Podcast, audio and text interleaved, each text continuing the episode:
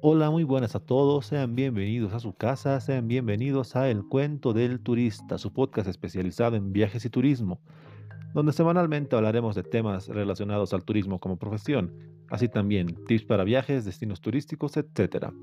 Y al finalizar nos daremos un momento de off-topic, donde hablaremos de tecnología, noticias, series y cualquier otra temática que pueda surgir o que se encuentre en el boom del momento. Mi nombre es Iván Camacho y tengo el placer de darles la bienvenida al capítulo 20 de la primera temporada. Como ya saben, la aclaración de siempre antes de comenzar con el capítulo de hoy, los capítulos impares serán dedicados a explicar sobre el turismo como profesión, en otras palabras, elaborar paquetes turísticos, arte, segmentos de mercado, etc. Mientras que los capítulos pares serán sobre viajes, tips, curiosidades y demás así para que puedan escuchar los capítulos que les sean más interesantes o los que más necesiten, y también pedirles lo que los youtubers pedían antes. Y es invitarles a que me sigan y que se suscriban, y activen la campanita para que puedan recibir la notificación una vez suba un capítulo nuevo.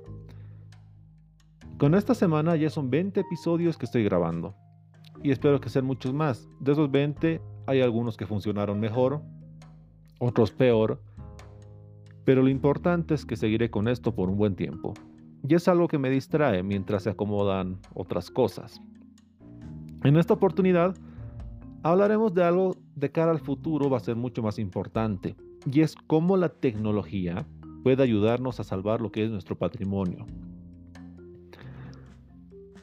Y bueno, ya entrando en tema, podemos entrar con esto, ¿no? Ya sea por condiciones ambientales, naturales, eh, bien por la actividad humana. El patrimonio histórico con el que contamos siempre está en un constante riesgo. Cuidarlo y mantenerlo es una, debería ser una parte muy importante y constante de lo que es la política de todos los gobiernos y que debería estar presente en todo momento y de igual forma de la sociedad en su conjunto.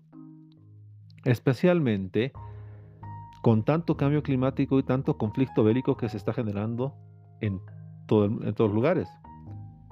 ¿Por qué? Porque estos generan destrucción masiva y pone mucho en riesgo lo que es nuestro patrimonio. Hoy la tecnología puede salvar este patrimonio histórico para un futuro. Y en este podcast vamos a ver de qué forma lo puede hacer. El patrimonio histórico y cultural, es, ya hemos hablado de esto, es un conjunto de bienes acumulados a lo largo de la historia en una región que es determinada. Estos pueden ser materiales, inmateriales, forman parte de la civilización y de la herencia de cada país. Además es un potente impulsor económico para lo que es el ámbito turístico. Cosa que si quieren saber más sobre el patrimonio les invito a que vayan a escuchar el episodio sobre el mismo. Y en sí, se trata de un legado del pasado que vivimos en el presente y que debemos entregar a las generaciones del futuro. Por, por ello requiere un gran esfuerzo el mantenimiento, conservación y mejora en su gestión y el potencial que tienen las nuevas tecnologías para proteger la memoria de estas piezas únicas. Esto es realmente imprescindible cuando se convierte en un objeto de lo que vienen a ser desastres naturales o hay algún conflicto armado que puede terminar destruyéndolo. Un ejemplo de esto fue una destrucción de los Budas de Mavillán en Afganistán, esto ocurrió hace más de 20 años, pero supuso, una conmoción mundial sin precedentes debido al daño patrimonial histórico que hubo. Después de este atentado contra este tipo de piezas de valor incalculable, comenzaron a ser más habituales y formaron parte de los planes estratégicos que, del llamado terrorismo de difusión masiva. La destrucción de varios santuarios en Irak, el ataque al Arco del Triunfo en Palmira, en Siria, o el atentado con, con una bomba en la mezquita de Bailey en Yemen más marcan lo que es la triste actualidad de que nuestros sitios patrimoniales son un foco para lo que son atentados y con de destruirlos para que así se pueda tener mayor puedan este tipo de personas tengan mayor notoriedad ante el público puedan hacer llegar más a su mensaje. Y esto es algo que tenemos que ver la forma de poder frenar o poder, o poder proteger ¿Qué ocurre, por ejemplo, en las guerras? Semejantes destrucciones suceden de un modo continuado y a veces de manera accidental. Edificios modernos, antiguos, funcionales y artísticos quedan reducidos a escombros a diario, por no hablar de la erosión provocada por el paso del tiempo, los agentes climáticos y medioambientales. Por esto, por todo esto que les acabo de mencionar, es que considero que los gobiernos deberían desarrollar políticas de prevención y empezar a utilizar lo que es la tecnología para proteger y resguardar este patrimonio, tanto histórico como cultural, y así para que nuestra historia y nuestra identidad no se pueda perder con el tiempo. La UNESCO lleva trabajando en este planteamiento desde hace ya varias décadas sobre todo a partir de la Convención de 1972. Esta organización internacional ha considerado que ningún progreso es duradero sin las raíces culturales del pasado y mantener este patrimonio vivo es imprescindible para poder tener esas raíces y para lograr conseguir nuestro futuro. Y bueno, entonces, ¿cómo utilizaríamos la tecnología para salvar este patrimonio, para protegerlo? Hay muchas tecnologías actuales que son una potente herramienta para frenar esta desaparición del patrimonio cultural. Con la intención de, impedirlo, está impulsando esperanzadoras iniciativas al respecto, en las que la innovación es la clave de esta lucha. Una de las más famosas es sin duda la realidad virtual. El VR, eh, las siglas de realidad virtual, Virtual Reality, ya que permite crear modelos digitales interactivos de edificios, monumentos y otros objetos patrimoniales uno se pone el dispositivo VR, ya sean unas gafas que están conectadas a un equipo y uno puede ya explorar el lugar, empezar ahí a recorrer los entornos, poder ver, sentir que estuviera ahí mismo y estuviera pudiendo conocer ese edificio o ese monumento. Puedes explorar los modelos, puedes cambiar la escala, experimentar la sensación de que estás en ese mismo entorno histórico algo que está teniendo al día de hoy gran acogida, sobre todo en lo que es la educación. Hay muchos ambientes educativos, museos, eh, universidades que utilizan esta herramienta, esta tecnología, para que, sin una gran inversión, los estudiantes y el público en general pueda conocer esos lugares que han sido desaparecidos o que se encuentran en un territorio sumamente distante, permitiendo que estén al acceso de todo el público, estos se, hacen a base de modelos digitales en 3D, en tres dimensiones. Y son sumamente definidos, tienen mucha definición, mucha precisión al momento de ser hechos, para que no haya ningún paso histórico. Y esto puede ser ya con monumentos, pinturas, otro objeto patrimonial que pueda haber, todo con tal de que se puedan conservar de forma digital. Pueden ser utilizados para documentar la condición actual de los objetos, para inclusive planificar lo que va a ser el trabajo de restauración o conservación, cómo es que van a implementar esto, cómo pueden trabajar en el proceso de restauración sin que sea muy dañino para el entorno, etcétera. Todo mediante un entorno virtual antes de empezar a hacerlo en el real. También otra tecnología es el uso de drones, que está siendo muy extendido ahorita en lo que es para el trabajo arqueológico o conservadores y otro tipo de profesionales involucrados usan este tipo de herramientas para poder preservar los objetos. Estos dispositivos hacen la captura de imágenes aéreas de los lugares y toman una serie de fotografías, una serie de videos de todo ángulo con distintos angulares para poder crear lo que son unos modelos 3D y mapas topográficos que ayudan a los mismos científicos a comprender mejor el entorno en el que están trabajando y así también no perder de vista todo lo que pueda haber o todo lo que se puedan encontrar. También existen sistemas de monitoreo, sensores que miden y registran factores ambientales que puedan afectar, como por ejemplo la humedad, la temperatura. Esto mismo en los museos. Hay una, hay una tecnología y una herramienta que son sensores de humedad que calculan que estén con la humedad exacta para que no se deterioren por sequedad, como también que no se deterioren por el exceso de humedad en las pinturas y cuadros, por ejemplo. También otra tecnología que se puede utilizar es la digitalización. Para esto, ¿para qué? Para conservar los archivos históricos importantes. Digitalizar, convertir en digitales los documentos, fotografías, grabaciones de audio y otros materiales para así asegurar que estos recursos sean accesibles y estén protegidos de lo que es el deterioro físico.